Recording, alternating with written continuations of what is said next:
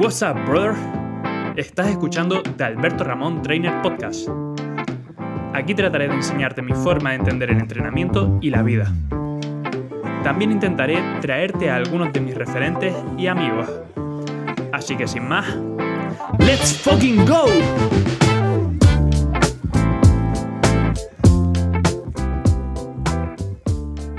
Muy buenas familia, bienvenidos al episodio número 12 de The Alberto Ramón Trainer Podcast. En el episodio de hoy tengo la suerte de compartir charlas y café con una persona que es para mí todo un referente dentro del mundo del fitness y del emprendimiento. En el episodio de hoy tengo la suerte de charlar con Marcos Conker. Para aquellos que no lo conozcan, que seguramente sean bastantes pocos de los que los estén escuchando, eh, si buscas en Google la palabra emprendedor, seguramente te aparezca la imagen de Steve Jobs y justo por debajo la de Marcos Gutiérrez. Marcos es CEO y fundador de AudioFit, de Conquer Media, de EF Academy, así como CEO y director de marketing de FitBest y director de marketing de eh, Enfit Nutrition.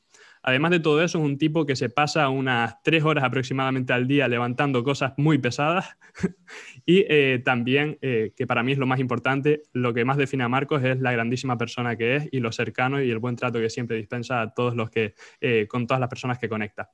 Así que sin más, Marcos, bienvenidos al Alberto Ramón Trainer Podcast. Muchísimas gracias por tu tiempo. Sin más, te doy paso. Joder, Alberto, tío, casi me emociono. Muchísimas gracias por, tu presentación. Es un auténtico placer estar aquí hoy. Te conocí físicamente hace unos meses y me pareciste una persona increíble en cuanto a calidad humana, que es de los aspectos que más destaco. Yo antes de fijarme si alguien es un profesional o no, primero me fijo en, en el fondo que tiene esa persona y tu fondo es tremendo. Y luego me pareciste un profesional súper interesante, tienes un enfoque diferente a mucha gente y me moló también de ti que tienes una visión de, que querías integrar el marketing o el emprendimiento dentro de tu vida y eso no es tan común en profesionales de la salud. Así que enhorabuena por tu crecimiento, por todo lo que se viene por delante, porque eres un chavalín, como quien dice, y tienes muy buenas ideas en la cabeza. Así que simplemente paciencia, trabajo bien inteligente, vas a reventarlo. Joder, Marcos, muchísimas gracias. Y, bueno, tú dices que yo soy un chavalín, pero tú tampoco te escapas. Creo que tienes 25 años, si no me equivoco. 25, 25 cumplidos. Perfecto. Eh, me gustaría, aunque he hecho una breve introducción, que, que tú nos contases un poco quién es Marcos Conker. Pues Marcos Conker es un emprendedor de Madrid que tiene 25 años, le flipa el entrenamiento con pesas, con 16 años descubrí a Arnold Schwarzenegger, me compré un póster suyo que ponía Conker, que para mí eso es como pues, conquistar todo aquello que, que, sueñas, ¿no? Conseguir en tu vida, pues hacerlo realidad, que es lo que hizo Arnold, que nació en en un país que, era, estaba devastado tras la Segunda Guerra Mundial, eh, su padre era policía local, su madre ama de casa, eh, todo, todo su entorno le decía que no, que no, que no, que no entrenes con pesas o que no, que eso el culturismo es de, es de, gays, que eso de ponerse en entre dos tríos bronceados, pues no mola. Y se fue a Berlín, ganó un campeonato importantísimo, luego se fue a Reino Unido, hizo su sueño realidad, acabó siendo presidente de California, hizo cosas increíbles pues yo tengo ese, esa misma visión a largo plazo de, mí, ¿no? Entonces, digamos que me inspiró muchísimo ese Arnold con 16 años. Luego conocí a Dai Marchante en, en 2013, más o menos, cuando empezó a subir vídeos y me cambió radicalmente mi forma de entrenar. Y eso hizo que, sinceramente, fuese como abrir un montón la mente y darme cuenta de que lo que yo estaba haciendo me iba a permitir conseguir un 50% de mis resultados posibles para mí. Pero que si abría mi mente y me formaba muerte, podía llegar a conseguir ese 100%. Y, todo esto del fitness vino porque yo tenía un profesor en el instituto que me dijo que si quería sacar, seguir a probar la asignatura tenía que correr más de media hora y hacer más de, más de 20 flexiones. Y yo era un trozo de grasa que no entrenado en mi vida. Entonces era, como, joder, si un friki nunca suspendía la asignatura, pues tengo que hacer algo al respecto. Así que apuntó en gimnasio. O sea que entre el mundo del fitness, totalmente de casualidad, me acabé enganchando por Arnold y por Power Explosive, podría decirse. Y, de hecho, fíjate si me gustó que mi, mi, hobby consistía en leer artículos en inglés durante dos, tres años y libros de, de la McDonald, de Lane Norton, de Greg Knuckles como hobby que es un autor de, la inglesa, y con, con, 20, con 20 años le propuse a Power Explosive trabajar para él gratis en su blog. Le pareció la hostia idea, me traduje 40 artículos para él 100% gratis, simplemente porque quería aportar. Entonces me pasé el, el segundo semestre de, de, segundo de carrera, las clases de inglés que tenía de 5 de la tarde a 9 de la tarde los viernes, planazo de viernes, me dedicaba a traducir artículos pues, de fisiología de ejercicio, de ciencia del deporte, de pérdida grasa, de nutrición deportiva, y me lo pasaba como un crío. El caso es que al, al, al año así, pues me di cuenta que está un poco estancado, ¿no? Ya como, uff, me quiero dedicar a las finanzas, al marketing, quiero emprender, sobre todo me quería dedicar a trabajar para otra persona. Y de repente llegó alguien a mi vida que me, me, dijo, oye, mira, mi hermano quiere montar una empresa y ¿qué te parece si le ayudas? Que para mí eres la persona que más sabe de esto, Marcos. Y esta gente, esta persona del entorno de Power Explosive. Y dije, hostia, qué guay. Me contó la idea de negocio, bah, yo, que una empresa de audiolibros, de novela, novela autopublicada. Y en plan, a ver, Julio, Yo llevo, llevo, sin leer un libro de novela desde, desde el instituto. En plan, esto no suena bien para mí, pero tengo como 15 o 20 amigos que son unos putos cracks en, en entrenamiento, nutrición, etcétera, y que si les compro un micrófono, pues a lo mejor pueden grabarme contenido y yo cobro una, un pago, pago una suscripción a la gente y darles a ellos una parte del dinero. En plan, oye, pues puede estar guapo. Además, me lo paso genial hablando con ellos. Es un tema que me apasiona, en plan, es que con poder vivir de esto, para mí sería un éxito. El caso es que lancé AudioFit el 24 de noviembre de 2017. Al mes, mes y poco, facturamos al mes 4.000 euros. Y en aquella época, y para mí era como, 4.000 euros. Mi padre gana mil pavos al mes. Plan, joder, esto va muy bien. Y digamos que todo empezó a raíz de eso. A partir de eso empecé a formar en Facebook Ads, en email marketing, en un montón de cosas que era como o, o, me formo en ella o no las hago, porque no tenía dinero para subcontratar a otra persona. O sea, facturar 4.000 euros puede hacer mucho, pero en realidad es una mierda, porque a poco que pagues a una persona por atención al cliente, edición de audio, community manager en redes sociales, eh, la, plataforma, la plataforma de email marketing, pagar a los profesores eh, por el contenido, pues ya se te va todo. Digamos que todo reír de eso, ya eres una empresa que factura eso por, al año por 100, es una empresa que va bastante bien para, para ser pequeña, dentro, dentro de, de, de, lo que es. Eh, tenemos 40 profesores, tenemos 5 personas en el equipo de marketing, una persona que edita audios eh, a tiempo parcial, o sea, tenemos bastante gente contratada y que creo que es el proyecto que tengo que más, más ambición tiene a largo plazo. De hecho, mi, mi objetivo, sinceramente, es cambiar la forma de, de enseñar eh, ciencias de la salud y ciencias del deporte en, a, a, nivel mundial, no solo en habla hispana. O sea, a largo plazo quiero entrar en otros idiomas, por supuesto, primero por el inglés en los próximos años. Y quiero cambiarla en cuanto a que yo, por ejemplo, aprendí un montón de inglés con podcast, con 15 años, repartido publicidad por la calle en los veranos, por la mañana.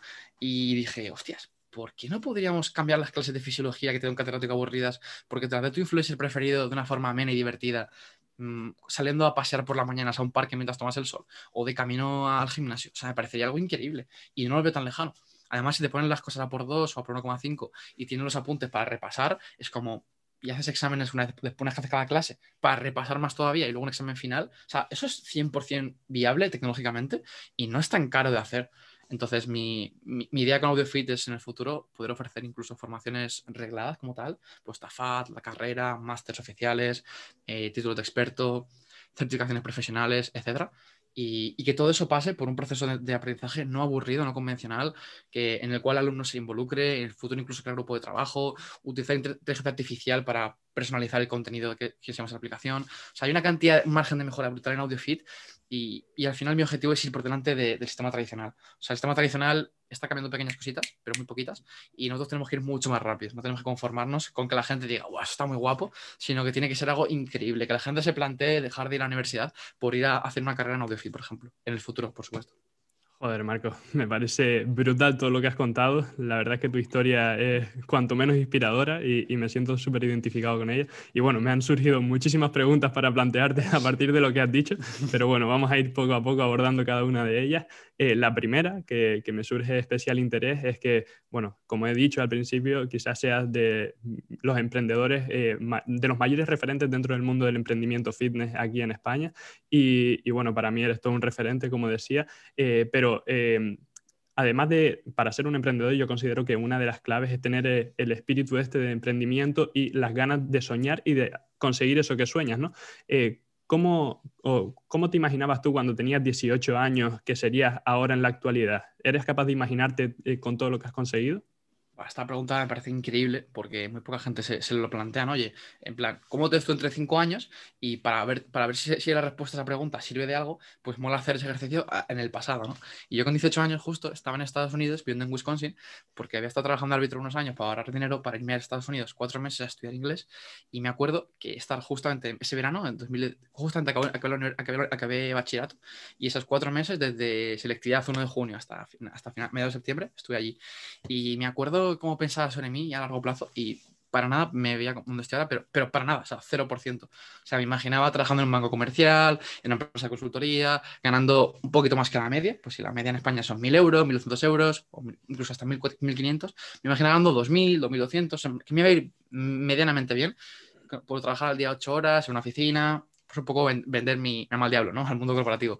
Y, ¿Qué pasa? Que con 19 empecé a trabajar en una multinacional, me di cuenta en un verano, en el, verano del primero de carrera, me di cuenta que eso era una mierda, sinceramente, no, no me gustaba para nada. El hecho de tener que trabajar de lunes a sábado, todo súper estructurado, rígido, el tener que dar, dar cuentas a un jefe que por desgracia, los jefes no es que sean cabrones, sino que hay ciertos jefes que no saben liderar o hay ciertos jefes que no tienen los conocimientos como para estar en esa posición. Entonces era como, me siento como estancado aquí y esto en cuatro meses. Y te juro que a partir del mes uno, no para repetirme cada día que va al trabajo, no, no volveré a repetir esto el resto de mi vida. Era algo que me repetía continuamente. Por eso cuando surgió la oportunidad en 2017 de montar un audio fue como, ¿pero qué tengo que perder? O sea, cuando los chavales jóvenes con 20 años me dicen que, que su sueño es ser funcionario y sacarse en la plaza, me quedo en plan, tío, eso es la opción segura. La opción jodida es arriesgar los 2.000 euros que tienes en la cuenta del banco, echar 500 horas a un proyecto y si te sale mal, durante y lo intentas muchas veces, pues ya hablaremos del otro. O sea, como que la gente va a la opción segura por defecto, cuando lo que debería es arriesgar todo lo que tiene ahora, porque primero, tienes una vida, segundo, no me creo que tu pasión en la vida sea, sea hacer una posición. no me lo creo, es, casi imposible, salvo casos muy contados. Sino que en realidad tu pasión en la vida es montar a caballo, pintar, eh, yo qué sé, hacer twerking, lo que sea que sea tu pasión, y no tienes narices a trabajar y hacer un plan para vivir de ello. Lo cual es la realidad, por desgracia.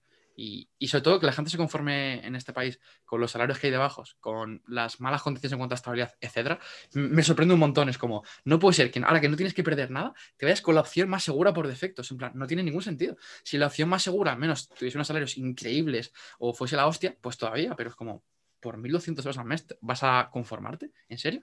Ya no es un tema de dinero, es un tema de ser feliz a largo plazo. No, no lo entiendo. Totalmente de acuerdo con eso, Marcos. Y, tal y como tú dices, yo comparto esa idea de que al final eh, lo sencillo y lo fácil es eh, ir a por la opción segura, como tú dices, el sueldo fijo, haciendo algo todos los días lo mismo, que realmente no te gusta, que te resulta aburrido.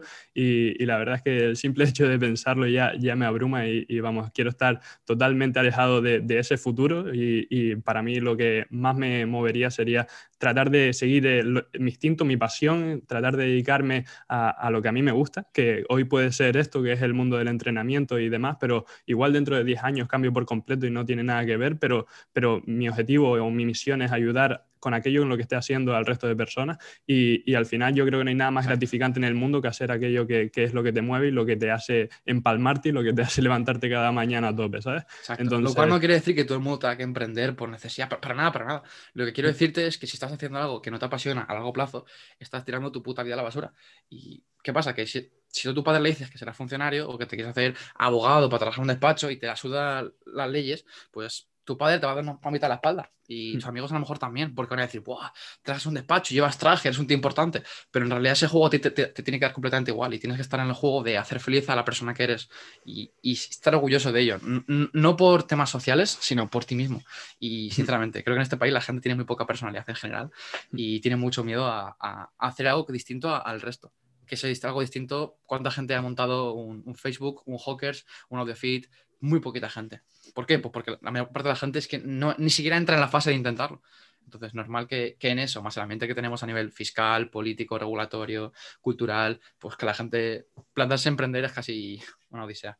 No puedo estar más de acuerdo, Marcos. Y bueno, en relación a lo que comentabas al principio, en la introducción que hiciste tú de ti mismo, me surgió la duda, porque muchas veces pensamos que, que tenemos referentes y pensamos que ha sido súper fácil, que se lo han regalado todo, que han llegado hasta ahí sin apenas esfuerzo, pero tú mismo decías antes que, que estuviste trabajando para, para David Marchante eh, durante muchísimo tiempo, trabajando gratis, y eso yo creo que es algo que no sé si lo habrás sacado de, del gran Gary Vaynerchuk, pero, pero él lo dice siempre, de júntate con aquel que creas que te pueda aportar, del que puedas aprender y ofrécete a trabajar gratis durante mucho tiempo, absorbe todo el conocimiento y, yo creo que, no hay eh, mayor forma de aprender y de mejorar que, que esa, acercarte a, esos mentores, a esos referentes que, te pueden aportar y te pueden ayudar y facilitar muchísimo el camino. Eh, ¿Cómo crees de, que es de importante esto? Y no sé si lo hiciste con ese objetivo, pero ¿cómo, cómo te sirvió a ti esa experiencia?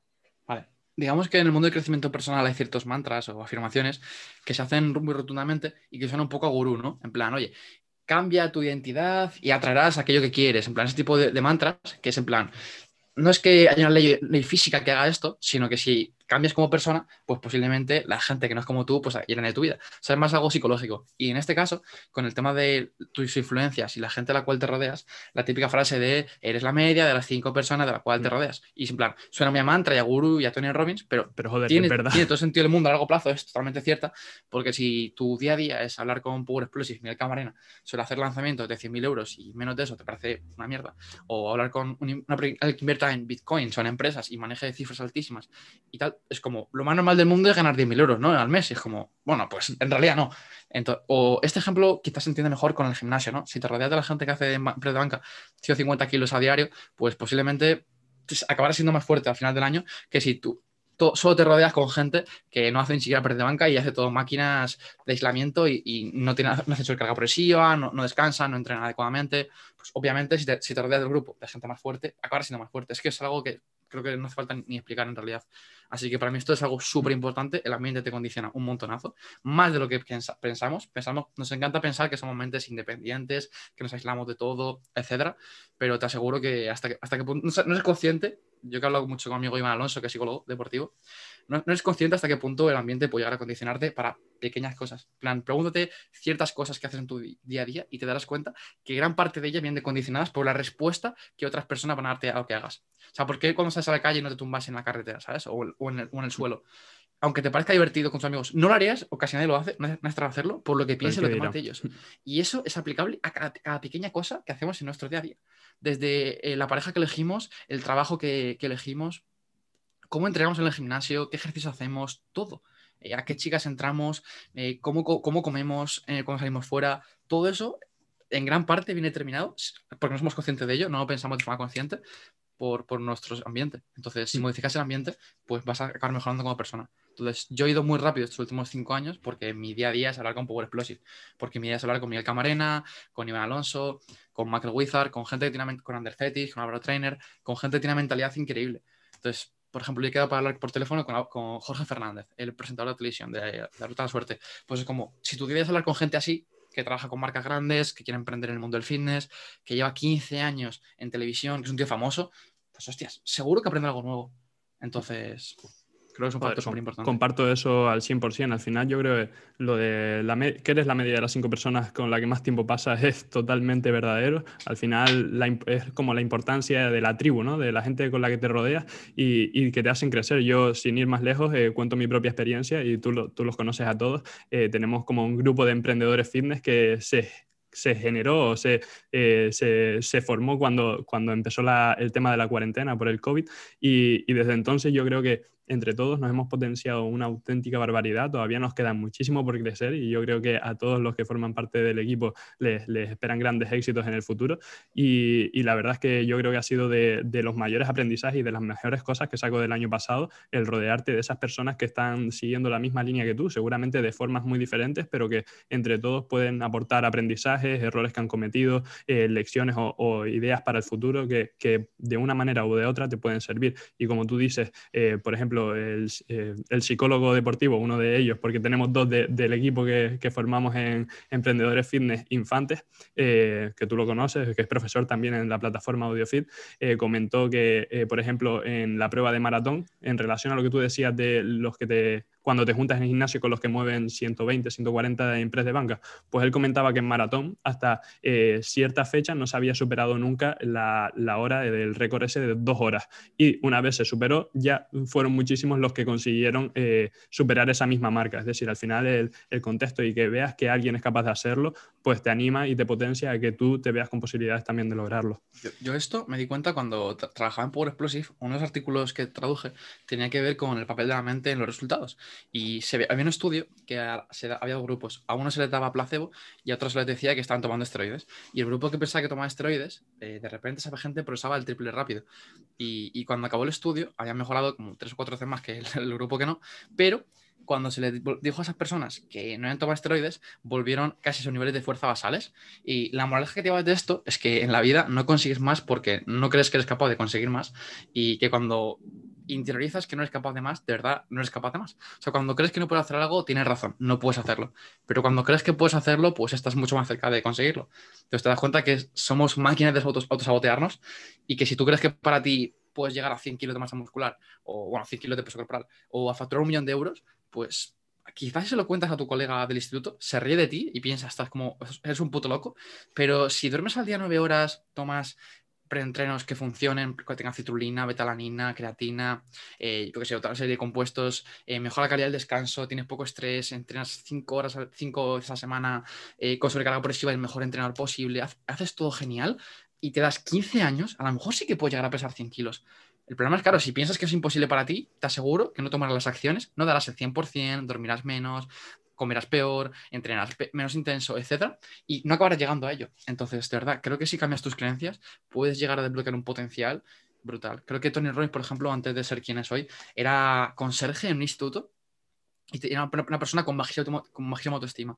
Y descubrió a Jim Rohn, que es su mentor, y a raíz de ahí, a raíz de eso, llegó a donde soy. Entonces, la mayor parte de la gente viene, la mayor parte de la gente que lo ha petado viene de la mierda. O sea, Gary Vee nació en Bielorrusia cuando era comunista y se vino a Estados Unidos, padres trabajadores que tienen la tienda, de, de, vinos, exactamente. Mm.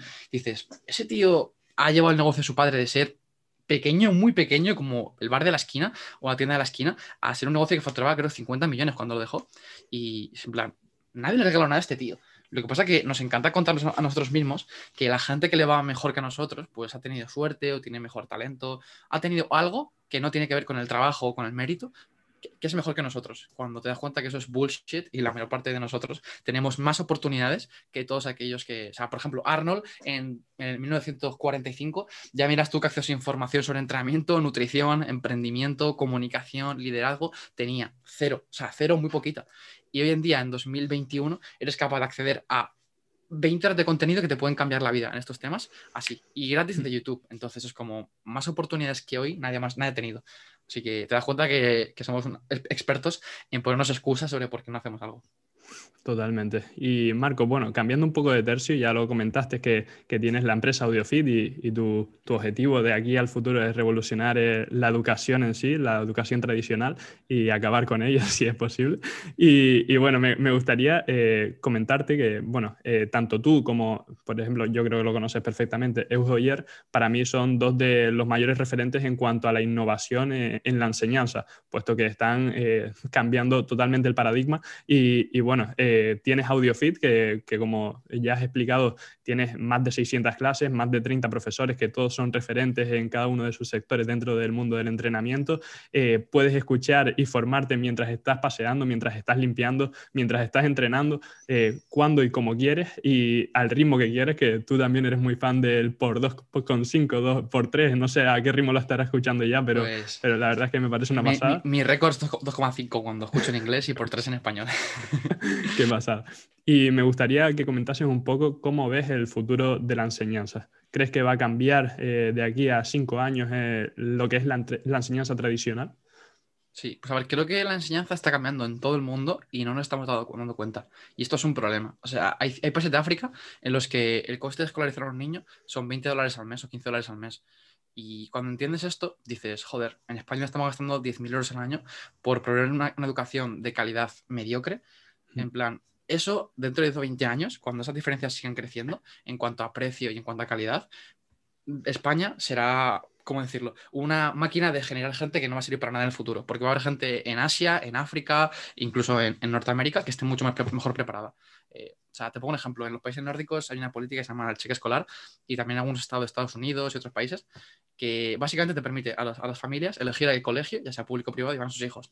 En España esto no existe. Entonces, está genial, o sea, esto puede parecer la hostia, porque los funcionarios de turno piensan, ¡buah! Muy bien, eh, tengo aquí a todos, los, a todos los niños rehenes, en plan, la familia no se puede escapar. Yo tengo mi aula llena de gente, gracias a, a esta regulación, y, y así me aseguro de que la calidad sea la que yo digo está genial, pero lo que no es, el coste de oportunidad. El coste de oportunidad de que el, chico esté de únicos de YouTube sea el profesor de matemáticas y física de tu hijo durante cinco años. Cuando hmm. entiendes que el coste de oportunidad es que tu hijo no sea un puto genio porque tu hijo podría serlo, o, llega a este nivel y se queda en este, cuando tienes que ser el coste de oportunidad, como padre dirás, madre mía, me están estafando.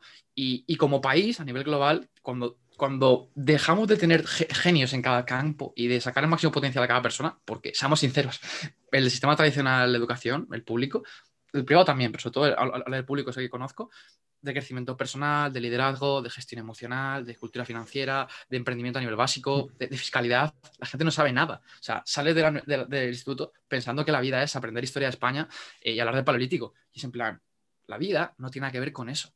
Pero nos han hecho pensar que sí. Entonces, cuando digamos que el futuro depende de pensar eso, de que pensar que aprobar el examen de selectividad es lo que determina si eres una persona exitosa en el futuro o no, cuando la gente piensa eso, yo te juro que con 19 años iba a clase de universidad pensando que si no sacaba más de un 9 era un fracasado, porque mi futuro iba a depender de una nota, de si sacaba más de un 9 y tenía una beca de excelencia, era el puto amo, y si sacaba menos de un 9 era un perdedor. Y cuando todos vivimos en esa, trampa y nos damos cuenta que, el mundo real no, está, no, está, sujeto a esas cosas, pues nos pegamos una hostia. Entonces creo que hace falta reformas educativas tochísimas que liberalicen muchísimo la educación, que exista más competencia, que sea muchísimo más fácil a nivel burocrático y regulatorio el montar una, academia. Te pongo un ejemplo. Eh, llevo un mes buscando cómo crear una certificación profesional que te permita ejercer como entrenador personal sin pasar por la universidad. Esto se puede dar a nivel legal. Vale, he preguntado a más de 12 organismos públicos y uno me lleva a otro, otro me lleva a otro, otro me lleva a otro. Y ya llega un momento en el cual uno me lleva al otro y ese mismo me lleva al siguiente. Entonces, es como que estoy en una especie de círculo círculo. O sea, ni los propios funcionarios, ni siquiera despachos de abogados saben cómo hacer eso. Y es en plan, ¿esto que es la URSS? O sea, cuando regulas tú hasta el punto de que no se puede montar una empresa que haga esto, ¿Cuánta, gente le gustaría ser entrenador personal sin romper la ley? ¿Y cuánta gente le gustaría formarse con Carlos Mejía, con Carlos Alix, con Antem, con Power Explosive, con Abra Trainer? Pues todo el mundo. O sea, es como si tenemos a gente que quiere formarse aquí así y quiere ejercer y cumpliendo la ley y sabiendo un montón de temas como biomecánica, fisiología, prevención de lesiones, o sea, sin hacer el loco y sin romper la salud de la gente, ¿por qué no lo dejan hacerlo? Entonces, es difícil emprender e innovar cuando la innovación se castiga. Entonces...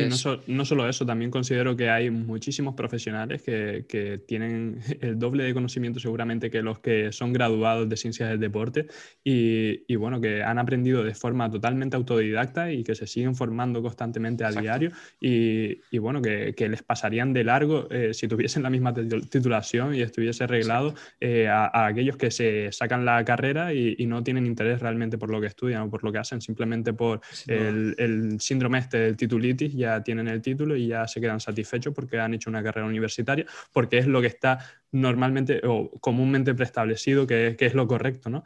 Y, la verdad es que yo creo que deberíamos evolucionar poco a poco hacia esa eh, formación más por, por, pues, por competencias, por habilidades y demás. de hecho, es una pregunta que te quería hacer y es que eh, Apple, por ejemplo, ha establecido esa conducta de cada vez eh, hacer en sus procesos de selección más por las competencias básicas y por las habilidades que tengas como persona eh, y por tu forma de ser y, por otras muchas, seguro, por otros muchos patrones. me gustaría saber cómo tú crees que es de importante a la hora de seleccionarte para un puesto de trabajo tener una carrera universitaria y cómo seleccionas tú, si es en base a competencias, si es en base a habilidades o cuál es tu proceso de selección de personal.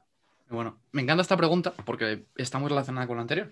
Y es que mientras los políticos hacen regulaciones que te dicen, si tienes esta carrera, puedes ejercer de tal. O para presentarte a esta plaza eh, pública, tienes que tener la carrera o el doctorado o ser catedrático, no sé qué. Y mientras eso, eso ocurre en el mundo, en el sector público, por decirlo de alguna forma, en el mundo real, en, en las empresas que más están creciendo, más cambian el mundo, más influencia tienen, van hacia todo lo contrario. Van hacia, oye, ¿tú cómo eres capaz de cambiar el mundo con lo que sabes y con lo que eres como persona? Y tiene dos enfoques. Entonces, bueno, pues uno se basa en, ya sabes, los impuestos y en hacer pagos obligatorios al Estado, y uno se basa, otro se basa en hacer a la gente súper feliz y darle a la gente lo que la gente pide. Entonces, bueno, yo creo que el que, es voluntario y se basa en lo que la gente pide, pues suele funcionar mejor. Y en este caso, de hecho, emulo lo que hace Amazon, Google, Facebook, Apple. O sea, la mayor parte de entrevistas de esta gente se basan en preguntas relacionadas con tu persona y con tu forma de ver el mundo.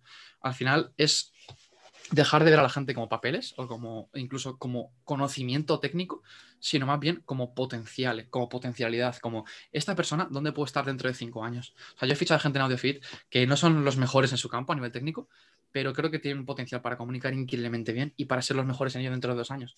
Y quiero tener a ese fichaje potencial, ese Morata o, a ese Marco Llorente en mi equipo también, no solo Cristiano Ronaldo.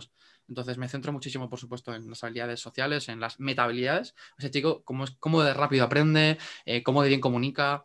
O sea, se centra mucho en la parte técnica y es un robot y es un tío seco tal. O, o es todo lo contrario, porque si es todo lo contrario y sabe un poquito menos, a lo mejor no merece más la pena.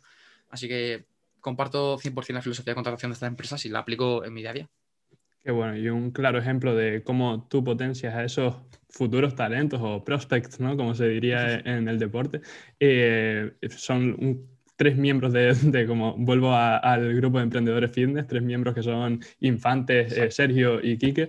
La verdad es que unos pedazos de cracks y, yo creo que les espera un futuro brutal. Y, y, por la pasión que ponen en aquello que hacen, la verdad es que estoy seguro que les va a ir muy pero que muy bien. Así que desde aquí, aunque no sea eh, para mí como persona, me alegra muchísimo que sea a los miembros y compañeros del equipo, así que te agradezco de mi parte que, que les estés dando esa oportunidad. Son unos cracks, acá por un ejemplo brutal o sea, Infantes me parece un mejor psicólogo deportivo que Iván Alonso, que el psicólogo deportivo que tenemos para deporte de fuerza. Entonces, en el momento que una persona aporta algo diferencial respecto al resto, ya de por sí puede tener un hueco. Pero si encima esa persona es como Infantes, que es sumamente proactiva, actitud increíble, eh, aporta feedback continuamente, eh, quiere ayudar en todo, es como, ya estás, solo por esto podría estar casi dentro. O sea, te falta a poco que sepas a nivel técnico y estás dentro. Y en el caso de Infantes, a un montón. Y en el caso de Kiki y Sergio, son los que organizan eventos, son gente súper proactiva, que está bien conectada, mm. dominan la base de todo lo que enseñan. Y sobre todo, que si les digo, Kike, haz una clase, hace un curso de pérdida de grasa, sé que Kike se va a estudiar toda la bibliografía que pueda y va a leerse todos los artículos en español y en inglés sobre ello. Entonces, me voy que ahora mismo no sea una evidencia en este tema. Me importa que lo voy a hacer en el futuro doy fe que es mi compañero de piso y lo tengo ahí todos los días picando codos, es una pasada, tío. Y bueno, con lo de que levantarse a las 4 de la mañana ya ni te cuento. Eso es un tema para otro día. bueno, eh, siguiendo por la línea del proceso de selección de personal y demás, eh, bueno, eres CEO y fundador de, muchas empresas, eh, director de marketing de otras tantas. Me gustaría hacerte la siguiente pregunta y es que me estoy leyendo el, libro de Empieza por el, con el porqué de Simon Sinek, seguramente lo conozcas, tiene una charla TED súper reconocida en YouTube. Y, bueno, en, en el libro cuenta la historia de Martin Luther King eh, en la que dice que básicamente mm, las personas que tienen éxito, las empresas que tienen éxito, eh, se diferencian porque empiezan por el porqué. Y no solo porque empiezan por el porqué, sino porque tienen la capacidad de motivar. Realmente, como Martin Luther King en su época, había muchísimas otras personas de raza negra que tenían el mismo problema, que veían las mismas eh, diferencias en cuanto a derechos civiles en, el momento y seguramente también tenían una gran capacidad para dar un discurso motivacional. Pero Martin Luther King se dio cuenta de que no valía para cambiar el el, contexto eh, simplemente con las personas cercanas a él, sino que necesitaba de toda la gente, de todas las eh, personas, eh, de todos los civiles normales como él, que tenían ganas de conseguir ese cambio. Y fue entonces cuando el 28 de agosto de 1963 en Washington tuvo lugar el gran discurso, y seguramente todos lo conocerán, de I Have a Dream. Entonces, ¿cómo crees, de importante, ¿cómo crees que es importante el liderar a través de la motivación y cómo consigues tú motivar a tu equipo? Ah, esta pregunta me parece tremenda porque creo que es todo, sinceramente. O sea, yo creo que si hubiese montado empresas de café o empresas de zapatos, te lo juro, creo que habría cerrado las cuatro o cinco empresas y no sería capaz de tener empleados contentos y felices. Pero como yo vivo por y para el fitness, o sea, para mí esto es un estilo de vida, para mí lo es todo, sinceramente. O sea, no he conocido mi vida sin ir al gimnasio, sin entrenar o hacer deporte o mejorar mi salud o aprender sobre ello. Como esa es mi situación, creo que puedo transmitir una pasión increíble a cada profesor. De hecho, eh, no sé si lo, sabrá la gente que nos está escuchando, pero yo cuando monté AudioFit, eh, aparte de tener poco dinero, no tenía casi amigos dentro del sector, más allá de Power Explosive y la gente cercana al equipo. Entonces, cuando hablé con gente como Miguel Camarena, de Macro mi mensaje fue tal cual del rollo, buenas, buenas Miguel, te llevo siguiendo de hace tres años, para mí es uno de mis mayores referentes, pero no, no me quedaba ahí, sino que le decía, Mm, he, estudiado, ADE, eh, quiero, quiero ser el Steve Jobs dentro del mundo del fitness dentro de cinco años y quiero que formes parte de algo que va a cambiar el sector. Quiero traer a la universidad en formato audio a, la, gente y es en plan de, tú, ¿quién cojones me escribe diciendo que quiere ser Steve Jobs, que quiere revolucionar la educación? En plan, y con 20 años, es como, wow, o sea, esto suena increíble. Entonces, cuando hice un Skype con ellos, fue como, ¿Dónde, ¿dónde, firmo, Marcos? En plan, me da igual si me pagas, si no me pagas, yo te quiero apoyar. Entonces, cuando eres capaz de transmitir ilusión y pasión a alguien y tienes ese porqué, pues todo va increíble. Si yo hubiera, si ese porqué hubiera sido acumular cosas materiales o ganar más dinero, yo estoy segurísimo de que de Macro Wizard y Miguel Camarena nunca hubieran entrado a formar parte de AudioFit y nunca hubiera aprendido yo de marketing con Miguel y de organización, eh, productividad e incluso de hábitos, hábitos con, con Macro Wizard. Entonces, yo creo que lo es todo. ¿Cómo motivar a mis empleados? Pues siendo motivado yo. O sea, yo me levanto por las mañanas, doy gracias, de verdad, sinceramente, de honesta, por todo lo que tengo y por todo lo que voy a hacer hoy. O sea, el hecho de que pueda estar hablando contigo hoy por la mañana antes de entrenar, para mí es un sueño, hecho realidad. O sea, digamos que el hecho de estar en control de mi día a día para mí ya es éxito. Entonces, cómo ganas tu dinero es más importante que cuánto dinero ganas. Esa frase se me quedó grabada con Macro Wizard. Y, y, creo que cuando a la gente le, le, le muestras eso y se lo transmites, o sea, al final creo que el entusiasmo se contagia. Y, y sobre todo cuando te trata la gente adecuada. Si, si la gente de Audacity fuese gente que viene por trabajar de 9 a 5 y se va a casa, pues es más difícil. Pero cuando ellos eligen voluntariamente invertir tiempo en algún proyecto y ellos sienten que eso es así, es que es súper fácil transmitir ese entusiasmo y que permea el resto de la empresa. Así que yo diría que si, si montas una empresa de algo que no te apasiona, pues posiblemente te vaya fatal con ella. Qué pasada, Marcos. Y, bueno, justo acabas de recalcar lo importante que es para mí, eh, para que tengas éxito dentro del mundo, bueno, dentro del mundo laboral en general, es, la importancia de ser auténtico, de, seguir aquello que, que, es lo que te mueve y de tratar de hacérselo ver al resto también, que es lo que te motiva, que es lo que te apasiona. Eh, pero, pero bueno, como comentabas ahora al principio de esta respuesta, eh, no entiendes tú tu vida sin, sin el entrenamiento. Eh, no sé si sigues entrenando tres horas al día, pero sé que, que, no concibías que un día no pudieses estar entrenando eso, ese tiempo. y además, que creo que es de vital importancia, tienes tus oficinas dentro de, de la Conquer Cueva, que para mi placer he tenido la suerte de disfrutarla, que fuimos con eh, los emprendedores fitness, con el equipo, el grupo maestro, y, disfrutamos ahí de un día espectacular, después comimos juntos y, la verdad que fue una... una un día recordar. Eh, ¿Cómo crees que es importante el entrenamiento para tener éxito en el mundo laboral? ¿Crees que está directamente relacionado? Hmm. Yo te diría que entrenar o hacer deporte en general, es un hábito pilar en tu vida que va a multiplicar el resto de tu día. O sea, si lees el libro Hábito Atómico de James Clear, lo que, lo que te enseña básicamente es que hay ciertos hábitos que no son tan positivos por lo que son en sí, que en el caso de entrenar lo son, sino por lo que puedes hacer alrededor. Si yo, por ejemplo, quiero aprender inglés, que de hecho esto es como me volví bilingüe, aquí este secreto vale miles de euros, es que lo que hacía era me levantaba a las 7 de la mañana, eh, desayunaba eh, rápido, me ponía a leer, inglés media hora antes de, de ir al gimnasio y luego entrenaba. Y tuve una adherencia increíble porque era como, ¿qué hago entre el momento que desayuno y los 45 minutos que tengo que hacer, que tengo que hacer la digestión antes de irme al gimnasio andando? Entonces, como 45 minutos durante nueve meses haciéndome el libro del C2, hizo que pasase de un C1 a un C2. Y es como, y gracias a eso saqué un puto 10 en la parte de use of English y gramática, que es la parte más difícil del C2, que ni siquiera la gente bilingüe eh, saca un 10 ahí, pues yo saqué un 10 ahí. Y es como simplemente porque tuve una adherencia a algo gracias al entrenamiento. Entonces, el entrenamiento para mí es todo, vertebra mi día a día. Y no es, no es que si no entreno me siento mal, o no es una relación tóxica o de dependencia, sino más bien de multiplicación. Que sé que si entreno, el resto de mi día va a ser mejor hay una frase de Tom Platz, que es un culturista que me encanta, que dice algo así como que después de hacer sentadilla pesada, el, cielo es más azul, la hierba más verde. Y tiene razón, dice, verdad, tío. Siempre que he hecho récord en el gimnasio o que he tenido buenas sensaciones entrenando, mi día ha sido la hostia. Entonces, oye, pues si puedes modificar tu predisposición a las cosas o, condicionar tu día de forma favorable, ¿por qué no hacerlo? Me parece tan, tan obvio. Entonces, yo creo que todo el mundo debería entrenar, ya sea tres veces a semana, seis, cinco, eso cada uno de nuestra propia respuesta. Y creo que todo el mundo, gracias a eso, podría mejorar su vida, ya sea mediante la lectura, mediante ir pasando al gimnasio, socializar con otras personas, grabarse la técnica y mejorar la técnica. O sea, hay una cantidad de cosas que mejoras alrededor del entrenamiento que son increíbles. ¿Qué pasada, Marcos? Bueno, eh, como quiero ser respetuoso con tu tiempo y, sé que estás ocupado y que tienes cosas que hacer, me gustaría simplemente lanzarte las dos últimas preguntas y, ver, si, ver qué respuesta me, me das. Eh, la primera de ellas, y es que había metido una, nueva parte dentro de los episodios del podcast, eh, no sé qué te parecerá la idea, pero a mí me parecía brutal, y era involucrar un poco más a todos los oyentes y que me, pusiera, me pudieran lanzar eh, preguntas para los invitados y de entre todas las que me lanzasen, escoger yo una para, para hacérsela. en este caso, la pregunta es de mi compañero de equipo, Miki, arroba tueverfit en Instagram, y me pregunta, bueno, te pregunta a ti, ¿cómo organizas tu día en el gimnasio y tus proyectos? ¿Cómo consigues combinar ambas cosas? Vale, pues como decía antes con el tema de los hábitos, hábitos pilares, entreno de una de la tarde a tres de la tarde, lo cual me permite, antes de irme a entrenar, trabajar una hora, una hora y media muy, muy productiva. Yo creo mucho en la filosofía de deep work, de trabajar poco, pero muy, muy eficientemente. Y por otro lado, una vez acabo de entrenar, una vez como, tengo en torno a una y media, dos horas para reuniones importantes, una serie de cosas que es como si la meto cerca de entrenamiento, voy a estar más activado a nivel psicológico, así que voy a pensar más rápido, voy a ser más ágil mentalmente. Incluso después de tomar cafeína y levantar pesado, voy a estar mucho más apto, digamos, para negociar o para comunicar, porque estoy mucho más, pues la palabra activado. a nivel fisiológico. Así que yo diría que entrenar me permite hacer más cosas en mi día a día. Así que creo que es totalmente compatible el entrenar. Al, día entreno últimamente dos horas, más, más que tres, pero sí entreno bastante. O sea, es compatible totalmente con ser productivo. De hecho, si no entrenas esas dos horas, creo que sería menos productivo el resto de mi día. Fíjate lo que te digo.